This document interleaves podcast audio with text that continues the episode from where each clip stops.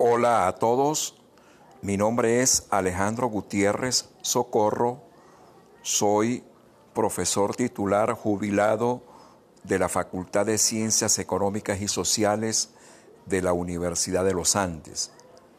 Mi unidad académica de adscripción es el Centro de Investigaciones Agroalimentarias Edgar Abreu Olivo. A través de este site de podcast estaré difundiendo mis opiniones, mis clases, mis conferencias eh, relacionadas con temas de desarrollo económico, políticas económicas, políticas agroalimentarias. Espero que los temas que aquí se difundan sean de interés para ustedes. Otro aspecto que estaré tocando en mis podcasts, dada mi condición de gestor de la investigación científica, son temas que tienen que ver con políticas de investigación de ciencia y tecnología e innovación. Muchas gracias y espero que el contenido de estos podcasts sea útil para ustedes.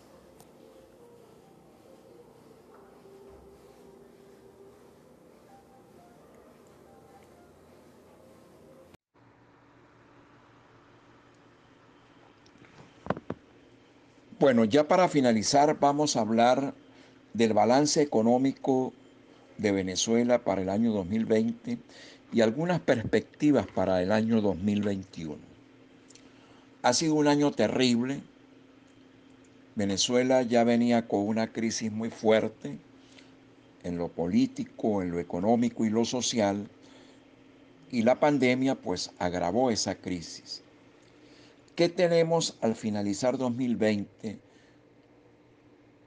en el aspecto económico y social? Tenemos primero un Estado que se ha venido reduciendo, un Estado que ya no puede sostener sus empresas públicas, un Estado que su principal empresa, que es Petróleo de Venezuela, pues está en la ruina. Eh, la producción de petróleo se ha venido abajo y por supuesto, la economía del país también viene cayendo sostenidamente desde el año 2014.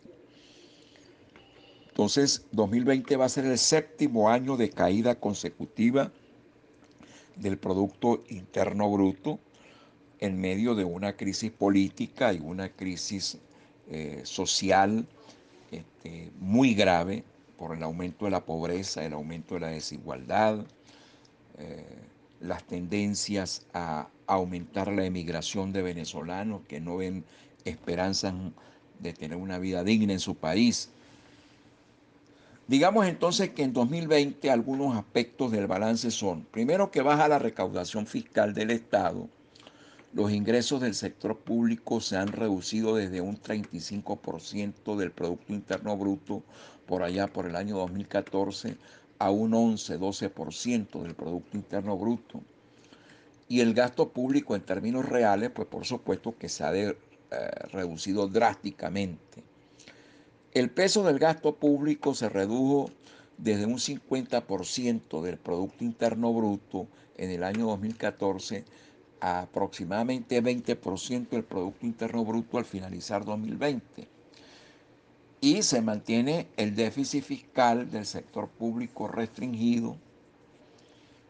el gobierno central y empresas no financieras del Estado, pero este déficit se ha reducido eh, drásticamente con respecto a los valores que tuvo, por ejemplo, en el año 2017, que fueron déficits por encima eh, del 20%.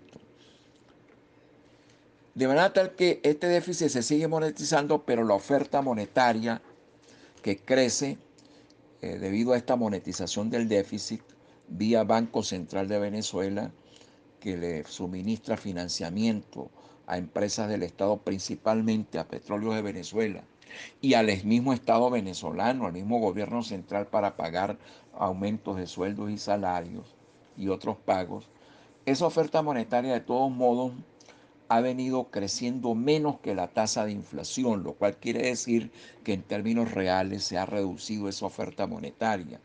Es decir, que en comparación con años anteriores hay menos presión monetaria para eh, alimentar la hiperinflación.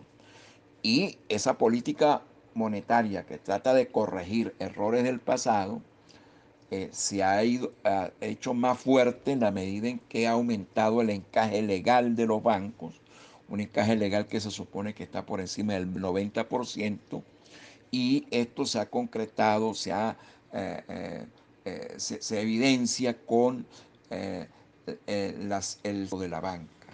En este momento tenemos una banca raquítica cuya cartera de créditos eh, totales, no me refiero a los créditos agrícolas, me refiero a los créditos totales, para agosto de este año mm, estaba por el orden de los 165, 170 millones de dólares. Una cantidad pírrica, una cantidad que puede manejar cualquier banco chiquito de cualquier país chiquito o de cualquier ciudad como Cúcuta, por ejemplo. Eh, seguimos en hiperinflación. 2020 es el tercer año de la hiperinflación que comenzó en noviembre de 2017.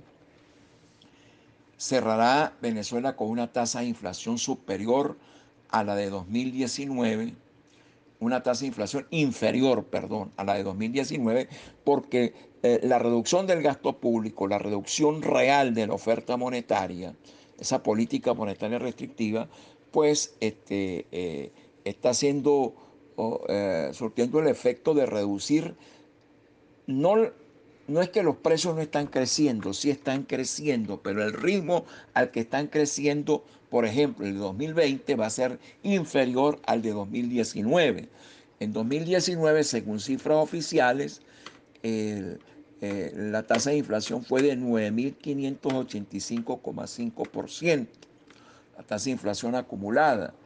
Esperamos que en 2020 se cierre, según cifras oficiales, una tasa de inflación del 2.000, 2.200% en ese intervalo. Pero para la Asamblea Nacional, que también hace una medición de inflación, eh, eh, esa tasa de inflación va a ser superior al 4.000%. Ya con los datos de noviembre los estimaba por encima del 4.000%.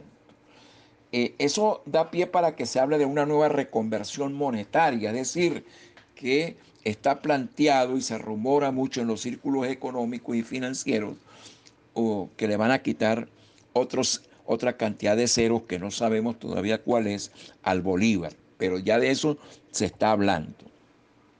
La industria petrolera en el 2020 sigue con su proceso de destrucción, hasta tal punto que ya no hay excedente renta petrolera. Petróleo de Venezuela es una empresa quebrada. La producción para septiembre de 2020 se estimaba en 384 mil barriles por día en una empresa, una empresa no, un país que llegó a producir, eh, eh, para 1998, por ejemplo, producía más de 3 millones diarios de barriles. El promedio para el año 2020 se estima según las diferentes empresas consultoras, alrededor de medio millón de barriles diarios. Entonces, imagínense ustedes, en 1998 producíamos 3 millones 200 mil, 3 millones 300 mil barriles diarios de petróleo y ahorita estamos produciendo apenas medio millón de barriles diarios.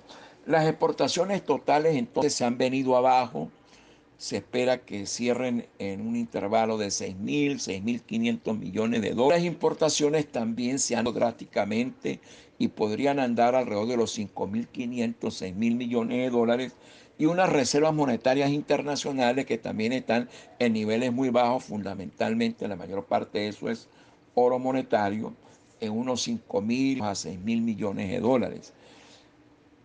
Debo destacar también que este año, producto de la crisis que vive el mundo, América Latina no es la excepción, las remesas que envían los venezolanos que se fueron al exterior se estima que se van a reducir a la mitad de 2019. Eso es alrededor de unos 1.700, 1.750 millones de dólares este año. El año pasado se estima que ingresaron alrededor de 3.500 millones de dólares. Continúa en 2020 el proceso de deducciones comerciales y en los contratos laborales también se esto sigue en aumento. La empresa ecoanalítica para el mes de noviembre publicó un estudio que realizó en 10 ciudades. Eh, en esas 10 ciudades el, el trabajo concluye que el 65,9% de las transacciones comerciales se, se realizó en otras monedas diferentes al bolívar fundamentalmente en dólares, pero también algo en euros. A pesar de la depreciación nominal del tipo de cambio, es decir, esa alza del tipo de cambio que usted ve en las páginas web, la puedo decir el nombre puesto que ya no están prohibidas, Dollar Today, Monitor Dólar Promedio, etcétera. El tipo de cambio nominal, ese que le aparece allí en la página, sigue aumentando. Pero ese tipo de cambio está aumentando a un ritmo inferior al diferencial de inflación que tiene Venezuela con sus socios comerciales. Como ya les dije, la tasa de inflación de Venezuela de este año podría estar en 2000%, pero en Estados Unidos será de 1, 2%. ¿no? Entonces, este, eh, lo que los economistas llamamos el tipo de cambio real sigue apreciado o sobrevaluado. Y esto le resta competitividad a la producción nacional, porque el tipo de cambio que aparece en Dollar Today o en monitor dólar promedio, etcétera, etcétera, debiera ser, según algunas estimaciones, superior al que está apareciendo, porque está apreciado el tipo de cambio real, está sobrevaluado. Es decir, el tipo de cambio nominal el de dólar today, el de monitor dólar promedio, debiera ser más elevado. Algunos estiman esa apreciación en el orden del 40%, es decir, que debería ser superior en un 40% al que tenemos ahorita.